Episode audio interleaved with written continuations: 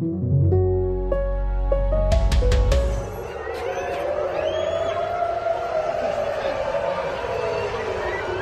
in Israel diese Sirene hört, weiß, er muss sich schnell in Sicherheit bringen. In der vergangenen Woche war sie oft zu hören, denn die radikal-islamistische Hamas hat über 3000 Mal auf das Land gefeuert. Entsprechend hart war auch die Gegenreaktion. Die israelische Luftwaffe bombardiert Ziele im dicht besiedelten Gazastreifen. Die traurige Bilanz über 200 Tote, darunter 60 Kinder, meldet die Hamas. Und auch auf der Gegenseite gibt es, trotz Raketenabwehrsystem, Stand heute über 10 Tote. In vielen Ländern gab es pro-palästinensische und teils auch antisemitische Demonstrationen, auch hier in Deutschland. Wie sich das für Juden hier in Deutschland anfühlt, hat mein Kollege Timo Steppert mit Betroffenen besprochen in seiner sehr eindrücklichen Folge vom letzten Freitag, die es sich sehr lohnt nachzuhören. Heute soll es im Podcast für Deutschland darum gehen, wie die aktuelle Eskalation entstanden ist. Das erklärt mir unter anderem unser Korrespondent in Tel Aviv und sagt mir auch, wie er die Chancen für Frieden einschätzt. Vielleicht kann das auch durch internationale Vermittlung gelingen. Hier müsse sich Europa und Deutschland mehr einbringen. Das fordert der FDP-Außenpolitiker Alexander Graf Lambsdorff gleich hier im Gespräch mit mir. Mir hat mal jemand gesagt, wenn du den Nahostkonflikt verstanden hast, dann hat ihn dir jemand falsch erklärt. Wir wagen uns heute trotzdem dran und hoffen etwas zu lernen. Heute ist Dienstag, der 18. Mai. Mein Name ist Marie Löwenstein und ich freue mich, dass Sie dabei sind.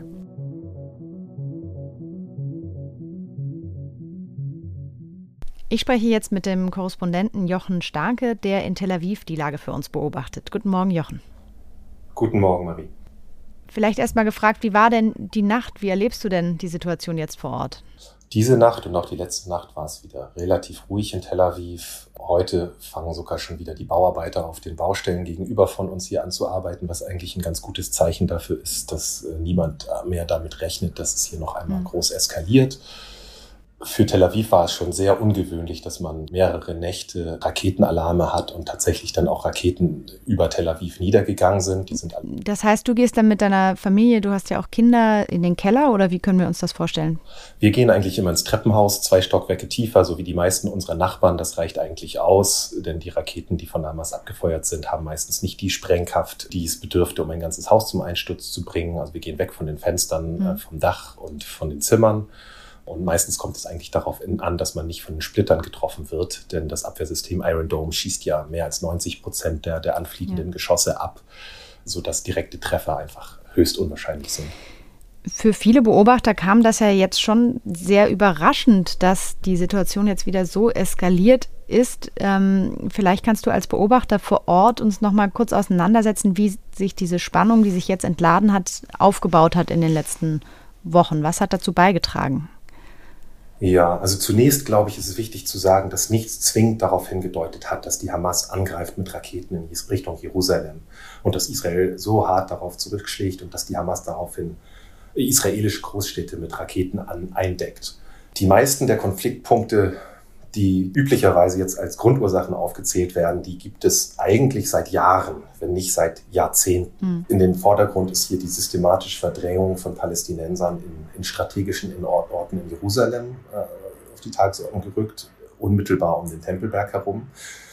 Diese Verdrängungspolitik existiert eigentlich auch seit Jahren. Hinzu kommt die Perspektivlosigkeit vieler Ostjerusalemer die mhm. äh, gefühlt tatsächlich letztlich unter israelischer Besatzung leben, ohne eigene Regierung. Vielleicht muss man an der Stelle noch mal kurz erklären, dass Ostjerusalem der Stadtteil ist, der ursprünglich den Palästinensern zugesprochen wurde, der aber von Israel annektiert wurde. Genau, die dort lebenden Palästinenser, die genießen zwar weitreichende Rechte und haben auch ein, ein, Wohnrecht, aber viele Rechte eben auch nicht. Vor allem das Wahlrecht für die Knesset haben sie nicht. Und faktisch mhm. werden sie von der Stadtverwaltung ja. seit Jahrzehnten vernachlässigt, auch wenn sich das unter dem neuen Bürgermeister ein bisschen verbessert hat. Aber das ist schon so eine Gemengelage, die, die seit, seit Jahrzehnten brodelt in der Stadt.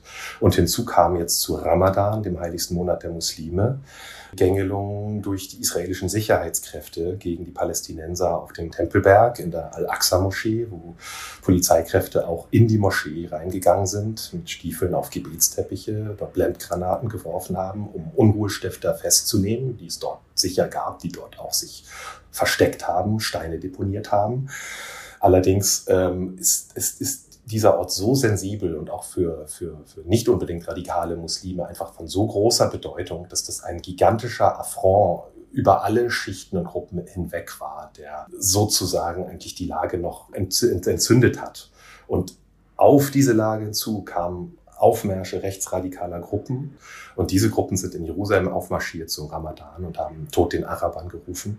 Das haben natürlich Islamisten ausgenutzt und gerade auch in den sozialen Netzwerken gehetzt und darauf dazu aufgerufen, Polizeikräfte und auch Juden als solche anzugreifen.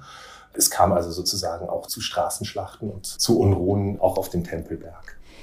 Ein Faktor, der ja auch viel genannt wurde in den letzten Tagen, ist die Absage der Wahl in den palästinensischen Gebieten. Wieso hat diese Absage dazu beigetragen, dass die Spannung gestiegen ist? Die Parlamentswahl in den Autonomiegebieten, die ist seit vielen Jahren überfällig und es ist auch immer noch. Ähm, warum Abbas sie eigentlich angesetzt hatte, ob er sich selbst mehr Legitimität verschaffen wollte oder ob er sich bei dem neuen Präsidenten Joe Biden beliebt machen wollte, ist jetzt vielleicht hinfällig. Allerdings hat er die Wahl vor allem wieder abgesagt, weil die Hamas-nahe Wahlliste wahrscheinlich Parlamentssitze gewonnen hätte und so ihren Einfluss im Westjordanland ausgebaut hätte. Also hat Abbas die Wahl abgesagt, hat den Frust natürlich nicht geringer gemacht unter der dortigen Bevölkerung, aber vor allem hat das dazu geführt, dass die Hamas, die Islamisten, die Möglichkeit verloren sahen, sich, sich selbst Legitimität zu verschaffen auf politischem Wege. Und in gewisser Hinsicht hatte die Hamas dann eigentlich auch nichts mehr zu verlieren, sondern nur zu gewinnen. Und dann griff sie an. Ja. Vielleicht muss man an der Stelle dann auch noch mal kurz erläutern den Unterschied zwischen der Fatah und der Hamas. Ich versuche das jetzt mal in meinen eigenen Worten zusammenzufassen und wenn ich was falsch mache, stoppst du mich. Die Fatah und die Hamas sind ja beide Fraktionen, Gruppierungen, die den Anspruch darauf erheben, die Palästinenser zu vertreten. Der große Unterschied ist, dass die Hamas eine radikal-islamische Organisation ist, die auch von der EU und den USA als Terrororganisation eingestuft wird. Die kontrollieren den Gazastreifen. Und das erklärte Ziel ist schon auch den Staat Israel zu beseitigen, also durch militärische Maßnahmen, früher auch durch Selbstmordattentate. Und das ist eben auch die Organisation, die aktuell Israel mit Raketen aus diesem Gazastreifen, den sie kontrolliert, beschießt. Die Fatah hingegen ist eine andere Partei, die gemäßigter ist und auch seit 1993 das Existenzrecht von Israel anerkennt und dem Terrorismus abgeschworen hat. Und diese Partei kontrolliert das Westjordanland oder auch die Westbank genannt. Richtig. Sie kontrolliert Teile des Westjordanlands. Den größten Teil des Westjordanlands kontrolliert Israel. Ja. Und wenn ich das richtig verstanden habe, hast du jetzt gerade gesagt, die Fatah hat diese Wahl, die angekündigt war und die schon seit Jahren im Grunde ausstand, abgesagt, auch mit dem Hintergrund, dass man eben nicht wollte, dass die Hamas, also diese radikal-islamische Organisation, mehr an Boden gewinnt oder vielleicht die Wahl gewinnt. Ist das richtig? Richtig. Also ich glaube, es stand nicht zu befürchten, dass die Hamas die Wahl gewinnt, aber sicher hätte sie Parlamentssitze gewonnen und ihren Einfluss ganz sicher ausgeweitet. Mhm. Und das hat dann natürlich jetzt für Frust gesorgt bei denjenigen, die eben gerne auch zur Wahl gegangen wären. Vielleicht schauen wir jetzt mal auf die Seite, auf die innenpolitische Seite in Israel. Kam diese Eskalation Benjamin Netanyahu, dem Ministerpräsident von Israel, der ja innenpolitisch sehr unter Druck war, politisch eigentlich ganz gelegen? Kann man das so sagen? Also grundsätzlich muss man natürlich sagen, dass kein Ministerpräsident und auch und schon gar nicht Netanyahu es gelegen kommen kann, wenn sein Volk unter Beschuss gerät und wenn israelische Staatsbürger mhm. getötet werden. Nüchtern betrachtet spielt die Situation, wie wir sie jetzt haben, ihm faktisch politisch natürlich in die Hände. Denn äh, bis vor wenigen Tagen hatte sich die Bildung einer sehr breiten Parteienkoalition abgezeichnet, äh, die das einzige Ziel hatte, Netanyahu abzulösen, der ja seit langer Zeit drei Korruptionsanklagen gegen sich sieht. Da waren neben Linksliberalen auch rechte Parteien und vielleicht sogar arabische Parteien bereit gewesen, zusammenzuarbeiten und jetzt nicht mehr. Und damit ist jetzt keine Koalition mehr gegen Netanyahu möglich, der vor dem Machtverlust stand. Zwar hat er jetzt immer noch keine eigene Koalitionsmehrheit, aber es wird wohl dazu führen, dass es zu einer fünften Wahl innerhalb von gut zwei Jahren kommen wird. Und das war eigentlich in den vergangenen Wochen immer das Ziel Netanyahus gewonnen. Das kann ihm alles nützen, aber nochmal, es würde zu weit führen zu behaupten, dass er das hier alles bewusst herbeigeführt hat. Also der Angriff der Raketen, der kam ganz klar von der Hamas. Kann man denn sagen, dass die radikal-islamische Hamas jetzt profitiert hat von dem Konflikt oder davon profitiert, während die gemäßigte Fatah darunter leidet politisch? Zynisch gesprochen ja. Also trotz der Toten und des ganzen Elends und der zerstörten Infrastruktur in Gaza kann man schon sagen, dass die Hamas auch gestärkt ist. Denn die Hamas hat gezeigt, dass ihr Einfluss nicht auf Gaza beschränkt ist, dass sie sich als Verteidiger Jerusalems gerieren kann, dass sie an Beliebtheit vielleicht auch im Westjordanland gewonnen hat. Das demütigt natürlich alles auch die Fatah-Partei, die eigentlich äh, überhaupt keine Rolle spielt jetzt hier in den, in den Waffenstillstandsverhandlungen oder in der politischen Debatte in Anführungszeichen. Und eine Sache muss ich schon sagen, also durch Gewalt hat die Hamas es geschafft, dass der Palästina-Konflikt jetzt wieder in die Schlagzeilen gekommen ist und auch in die Debatten der internationalen Politik äh, Einzug erhalten hat. Und das ist bitter, aber wahr. Durch Gewalt kann man politisch etwas erreichen. Was hörst du denn aus den palästinensischen Gebieten, also dort, wo diese Gewalt sich ja auch dann in den größeren Opferzahlen und Verletztenzahlen niedergeschlagen hat? Was man telefonisch aus Gaza erfahren kann, ist schon, schon eine sehr große Hoffnungslosigkeit. Die Angst und die Traumatisierung sind groß. Die Perspektivlosigkeit, die ohnehin seit, seit Jahren herrscht, die kommt hinzu. Und das äußert sich auch daran, dass die Selbstmordraten in Gaza auch unter jungen Leuten äußerst hoch sind. Und das wird nach diesem kurzen Krieg natürlich nicht mhm. besser werden.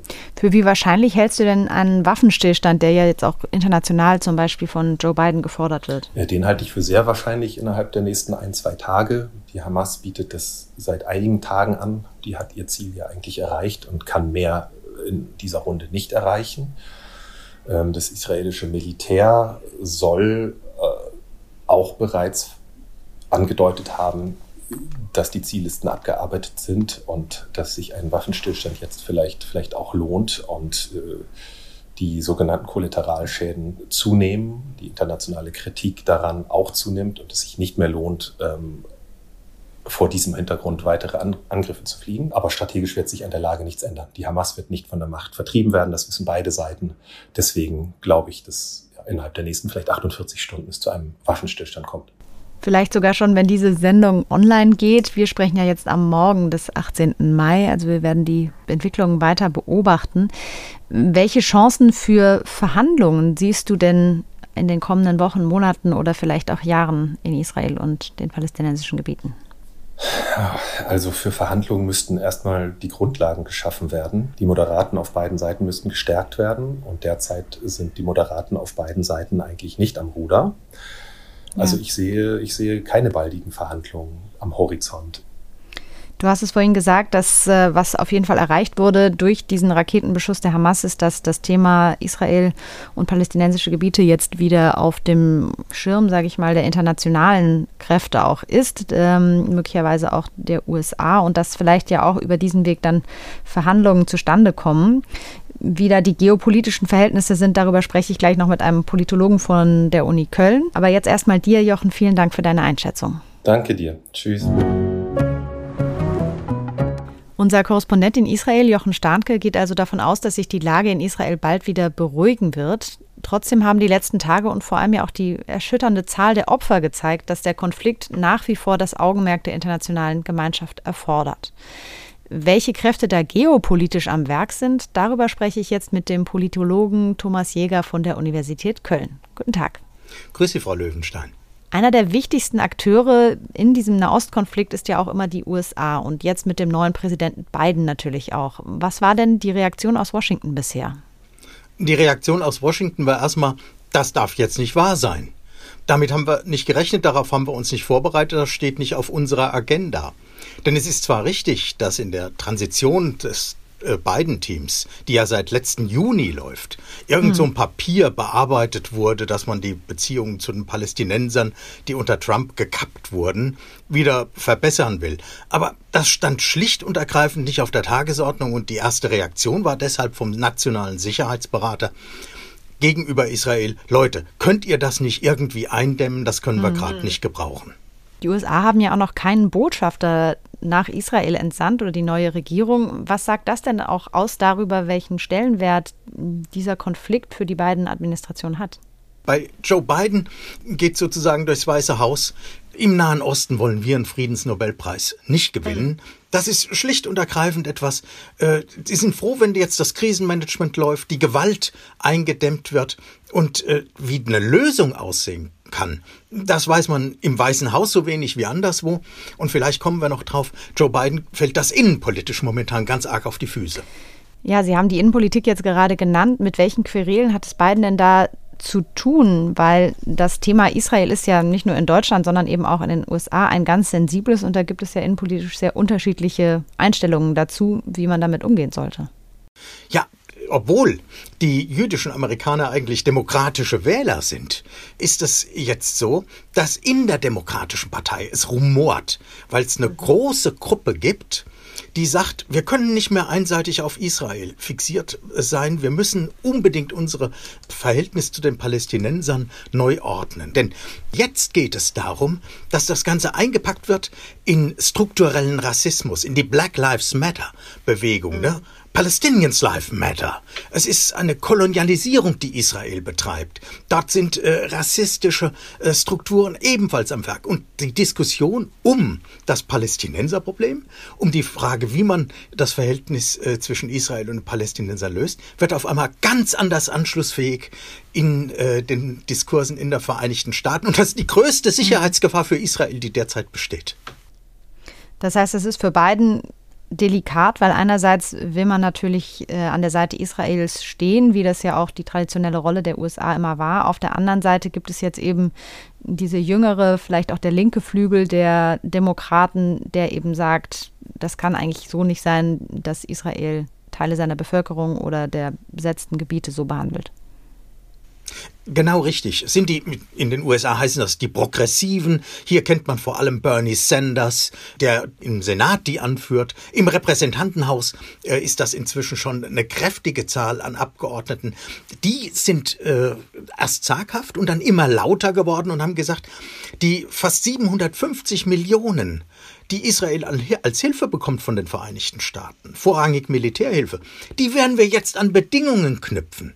Da werden wir sagen, da müsst ihr das und das und das für machen. Und das ist eine Riesengefahr für Biden, denn er hat sowohl im Senat wie im Repräsentantenhaus nur eine knappe Mehrheit. Er kann eigentlich von seinen eigenen Parteigängern dort niemanden verlieren um seine Agenda durchzukriegen. Sechs Billionen, die ausgegeben werden sollen, um im Prinzip in den Vereinigten Staaten sowas wie einen europäischen Sozialstaat zu schaffen. Das will er eigentlich machen. Und da kommt ihm jetzt dieser Konflikt dazwischen und zerschlägt ihm da den einfachen Weg. Ist das auch der Grund, weshalb die USA oder so sagen es zumindest Berichte auch im UN-Sicherheitsrat eine gemeinsame Stellungnahme verhindert haben sollen? Das ist, die USA sind sozusagen der, die äh, traditionelle Schutzmacht in Anführungszeichen Israels in den äh, Vereinten Nationen und haben immer Resolutionen blockiert, die Israel verurteilen. Aber man hat in den Stellungnahmen der VN-Botschafterin der USA schon festgestellt, das Selbstverteidigungsrecht Israels hat sie nicht mehr besonders betont. Also so ganz leichte diplomatische mhm. Absetzbewegungen gibt es da jetzt schon zu sehen. Aber dass es eine richtige Kehrtumwendung gibt, dass also die Vereinigten Staaten wirklich Israel unter Druck setzen würden, jetzt eine Lösung zu finden. Das wird aus der Regierung nicht kommen. Aber die Gefahr besteht aus Sicht Israels, die Gefahr besteht aus dem Kongress. Wie sieht es denn eigentlich mit anderen geopolitischen Playern aus? Also allen voran die EU. Hat die EU da keinen Einfluss? Nein, null. Also das ist so schnell beantwortet, leider. Mhm. Äh, die, die Europäer, und das ist ja das Absurde an der Situation, die nicht nur aus äh, geopolitischen Gründen, äh, die geografische Nähe etwa, ein großes Interesse dran haben müssten, hier engagiert zu sein, haben sich seit Jahren hier völlig rausgezogen. Also man sagt hier Zwei-Staaten-Lösung bisher, das ist aber eher so fürs Schaufenster gesprochen, ne? dass hier das heimische Publikum meint, ja, da findet sowas wie Diplomatie statt. Nein, die Europäer sind ohne jeden Einfluss auf die eine und die andere Seite, obwohl sie über die Vereinten Nationen doch sehr viel Geld zur Unterstützung der Palästinenser zahlen. Aber sie sind scheinbar nicht in der Lage, diese hohen Zahlungen einzusetzen, um irgendwelche politischen Hebel in Bewegung zu setzen. Und äh, der, der andere Spieler, der hält sich noch zurück, den man beachten muss, ist China. China geht da mit einem relativ niedrigen Level rein. Diplomatisch sehr sichtbar, so hat auch der Außenminister selbst die Sitzung des Sicherheitsrats der Vereinten Nationen geleitet. Und, aber wenn es dann drauf ankommt, dann hat man eben den Eindruck, die Chinesen sagen sich, nee, das, das kriegen wir auf Zeit hin. Man muss wissen, dass außer Syrien und Israel alle Staaten im Mittleren Osten Teil der neuen Seidenstraße sind, dass China inzwischen der größte Investor der Region ist mhm. und äh, die, die strategische Erwartung ist, sozusagen die, die Polit, der politische Einfluss, der fällt uns, ich, der chinesischen Regierung ganz alleine zu, wenn wir hier einfach warten und auf diesem Weg weitergehen. Hm.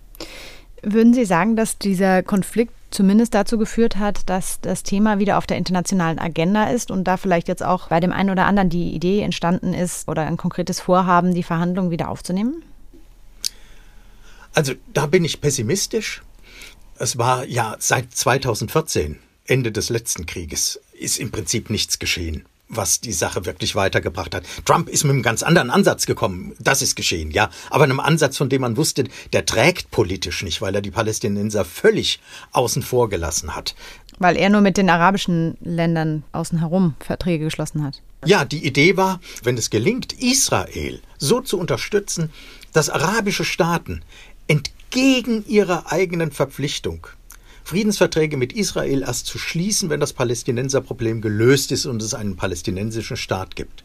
Wenn sie entgegen dieser Verpflichtung Friedensverträge mit Israel schließen, dann sind die Palästinenser irgendwann mal in einer Situation, wo sie nicht mehr wirklich einen Hebel haben, wo sie unwichtig werden. Und äh, das ist gelungen. Vier Staaten, vier arabische Staaten haben mit Israel Friedensverträge geschlossen. Aber äh, man wusste, das trägt nicht auf Dauer. Und äh, so ist es ja auch gekommen. Aber meine pessimistische Vermutung ist, wenn die Gewalt aufhört, wird man den Konflikt wieder vergessen. Mhm. Und äh, wenn er dann wieder ausbricht, wird man sagen, oh, da müssen wir uns dann jetzt doch mal drum kümmern. Und dann wird das möglicherweise so weitergehen. Vielen Dank für das Gespräch. Sehr gerne. Zum Abschluss habe ich nun den FDP-Politiker Alexander Graf Lambsdorff in der Leitung. Er ist außenpolitischer Sprecher seiner Partei und Vorsitzender der deutsch-israelischen Parlamentariergruppe des Bundestages. Guten Tag, Graf Lambsdorff. Hallo, schönen guten Tag, Frau Löwenstein.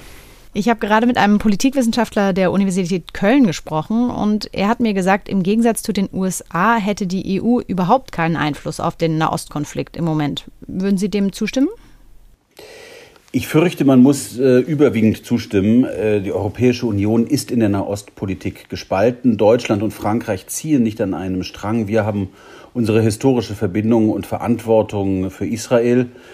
Frankreich hat äh, historische Verbindungen in die arabische Welt und das Problem ist, dass die Sprachlosigkeit zwischen Berlin und Paris in den letzten Jahren nicht ausgeräumt worden ist. Deswegen ist es tatsächlich so, dass Europa uneins ist. Und wenn wir uneins sind, das wissen wir aus zahllosen anderen Konflikten, dann ist unser Einfluss auch wirklich sehr überschaubar.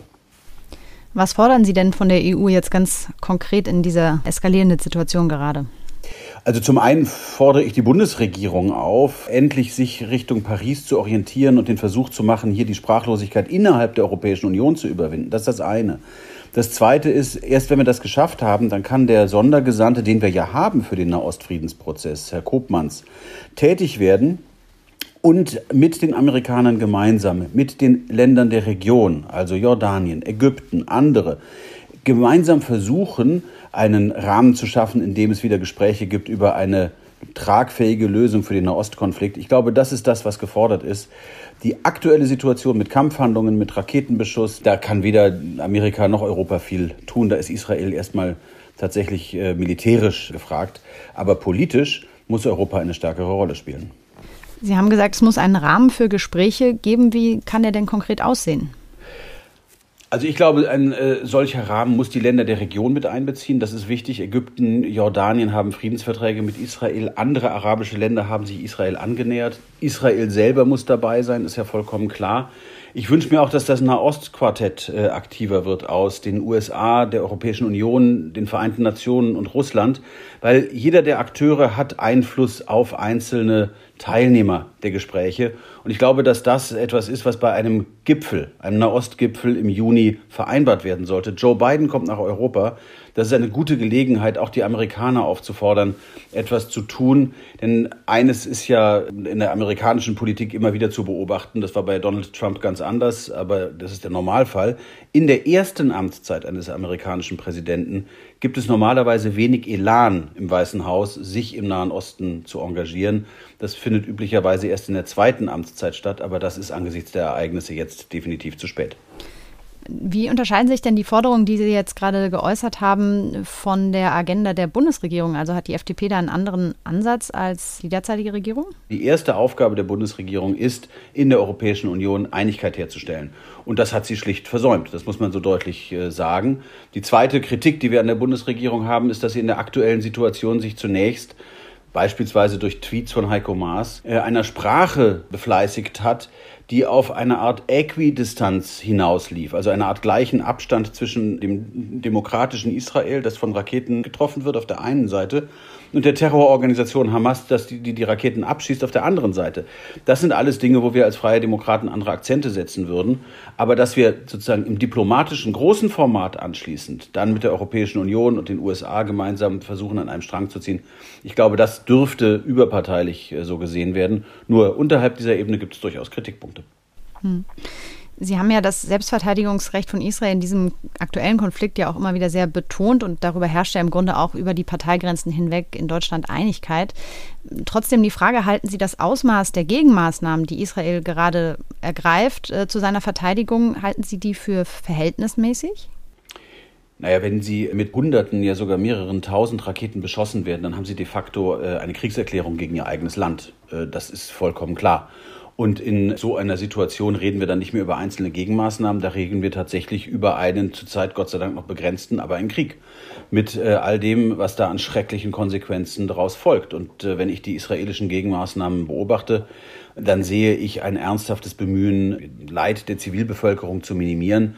Die israelische äh, Armee benachrichtigt ja äh, sogar die Bewohner von Gebäuden im Gazastreifen, die angegriffen werden sollen, darüber, dass der Angriff bevorsteht, damit die die Zeit haben, äh, sich zu entfernen. Also in meinen Augen ist es eine wirklich bedauerliche Situation, eine, die sich niemand wünschen kann. Aber ich kann jedenfalls nichts Unverhältnismäßiges an den äh, israelischen Gegenmaßnahmen erkennen. Sie haben sich ja auch dafür ausgesprochen, dass das Atomabkommen mit dem Iran wieder oder die Verhandlungen dafür wieder aufgenommen werden. Nun ist es ja so, der Iran unterstützt ja die Terrororganisation Hamas, die jetzt Israel bombardiert. Wie lässt sich das vereinbaren? Mit den einen möchte man sprechen, mit den anderen nicht? Das Entscheidende an den Gesprächen mit dem Iran ist die Ausweitung der Gespräche über das enge Atomprogramm hinaus. Es ist wichtig, dass wir da die Amerikaner wieder an Bord bekommen und der Iran wieder zu seinen äh, Verpflichtungen steht. Also es gibt zwei andere Aspekte. Das eine ist die sogenannte, das, das, was unter Diplomaten Regionalpolitik genannt wird, aggressive Regionalpolitik des Iran. Das ist die Unterstützung von palästinensischem islamischem Dschihad, von Hisbollah und das ist die Verlegung von äh, iranischem Militär in Syrien an die israelische Grenze heran. Also mit anderen Worten ein Bedrängen Israels aus allen möglichen Nachbarländern. Das ist die sogenannte aggressive Regionalpolitik des Iran. Und die muss auch mit besprochen werden. Denn wenn der Iran aus seiner Wirtschaftskrise, aus seiner wirklich auch deprimierenden sozialen Krise herauskommen äh, will, dann muss er Gespräche führen, dann muss er kooperieren, dann muss er auch über diese Dinge reden, genauso wie über als dritten Aspekt sein Raketenprogramm zum Bau und zur Erprobung von ballistischen Raketen, also auch weitfliegenden Raketen. Auch das muss auf den Tisch gelegt werden und auch bei den Feldern müssen dann Fortschritte erzielt werden. Zuletzt lassen Sie uns noch kurz über die pro-palästinensischen Demonstrationen in Deutschland sprechen, bei denen es ja nicht nur Israel-Kritik, sondern auch ganz klar antisemitische Parolen gab, die verbreitet wurden. Ähm, auch in Ihrem Wahlkreis wurden vor einer Synagoge israelische Flaggen verbrannt. So ist es, genau. Hat Sie das schockiert? Hat das eine neue Qualität? Es hat mich traurig gemacht, betroffen, wütend, aber es hat mich nicht schockiert, weil ich es erwartet habe. Wir haben äh, einfach eine Formenvielfalt des Antisemitismus, in unserem Land, die weit über den, sage ich mal, bodenständigen Antisemitismus, den gesellschaftlichen Antisemitismus, den wir seit Jahrhunderten in Deutschland haben, inzwischen weit hinausgeht, weil wir eine zusätzliche Dimension des importierten Antisemitismus haben. Und hier in Bonn vor der Synagoge, da wurde nicht nur die israelische Flagge äh, verbrannt, da wurde auch äh, der Eingang mit Steinen beworfen und man hat die drei Männer, die das gemacht haben, dann verhaftet. Die Polizei hat sie sehr schnell äh, stellen können. Das waren drei geflohene Syrer. Und das zeigt eines ganz deutlich, der Antisemitismus, der in den Nachbarländern Israels, der in der gesamten arabischen Welt mir auch schon oft begegnet ist, wenn ich dort Gespräche geführt habe, den haben wir hier teilweise bei uns im Land. Und da muss man also mit wirklich aller Konsequenz mit der Härte des Rechtsstaats, aber auch mit unserem Bildungssystem gegenhalten. Ich glaube, es ist absolut zentral, dass wir Menschen, die zu uns kommen, hier mit uns leben wollen, klar machen, dass Deutscher zu werden, nach Deutschland zu kommen, auch heißt, dass man eben sich der Rolle Deutschlands in Bezug auf jüdisches Leben in unserer Gesellschaft und auf das Existenzrecht des Staates Israel, dass man sich dieser vollkommen klar ist und sie respektiert. Frankreich hat da ja jetzt einen bisschen anderen Ansatz gewählt. Da wurden ja Demonstrationen tatsächlich verboten, in der Sorge, dass es da zu äh, Ausschreitungen kommen könnten. Was halten Sie von so einer Maßnahme? Das ist eine sehr heikle Frage. Es gibt äh, Situationen, in denen ich das für richtig halte, wenn die äh, Ordnungsbehörden Demonstrationen untersagen. Aber wir sind in einem Land, das die Meinungsfreiheit sehr hoch hält. Und da bin ich als Liberaler auch sehr dafür, dass wir das auch weiter tun. Und sofern es keine von vornherein klar erkennbaren Zeichen für Rechtsverstöße gibt, entscheiden die Gerichte in Deutschland regelmäßig für das Demonstrationsrecht und das Recht auf freie Meinungsäußerung, sodass dann die Polizei vor Ort gefordert ist. Und das ist manchmal sehr schwierig, sehr anstrengend. Und es ist etwas, wo Frankreich sicher härter durchgreift, wie es ja insgesamt auch gegen den radikalen Islam erheblich härter durchgreift, weil das Problem dort noch ganz andere Dimensionen hat als bei uns. Graf Lambsdorff, vielen Dank für das Gespräch. Ich danke Ihnen, Frau Löwenstein. Die Europäische Union hat im Nahen Osten absolut keinen diplomatischen Einfluss, sagt Thomas Jäger, Politologe von der Universität Köln. Das muss sich ändern und zwar schnellstens, fordert Alexander Graf Lambsdorff von der FDP. Wie offen die Konfliktparteien nach diesem neuen Krieg sein werden, das wird sich noch zeigen müssen. Zunächst hoffen aber erstmal alle auf einen baldigen Waffenstillstand und dass der Konflikt sich nicht weiter ausweitet, zum Beispiel in den Libanon. Wir von der FAZ bleiben für Sie dran. Vielen Dank, dass Sie heute dabei waren. Bis zum nächsten Mal.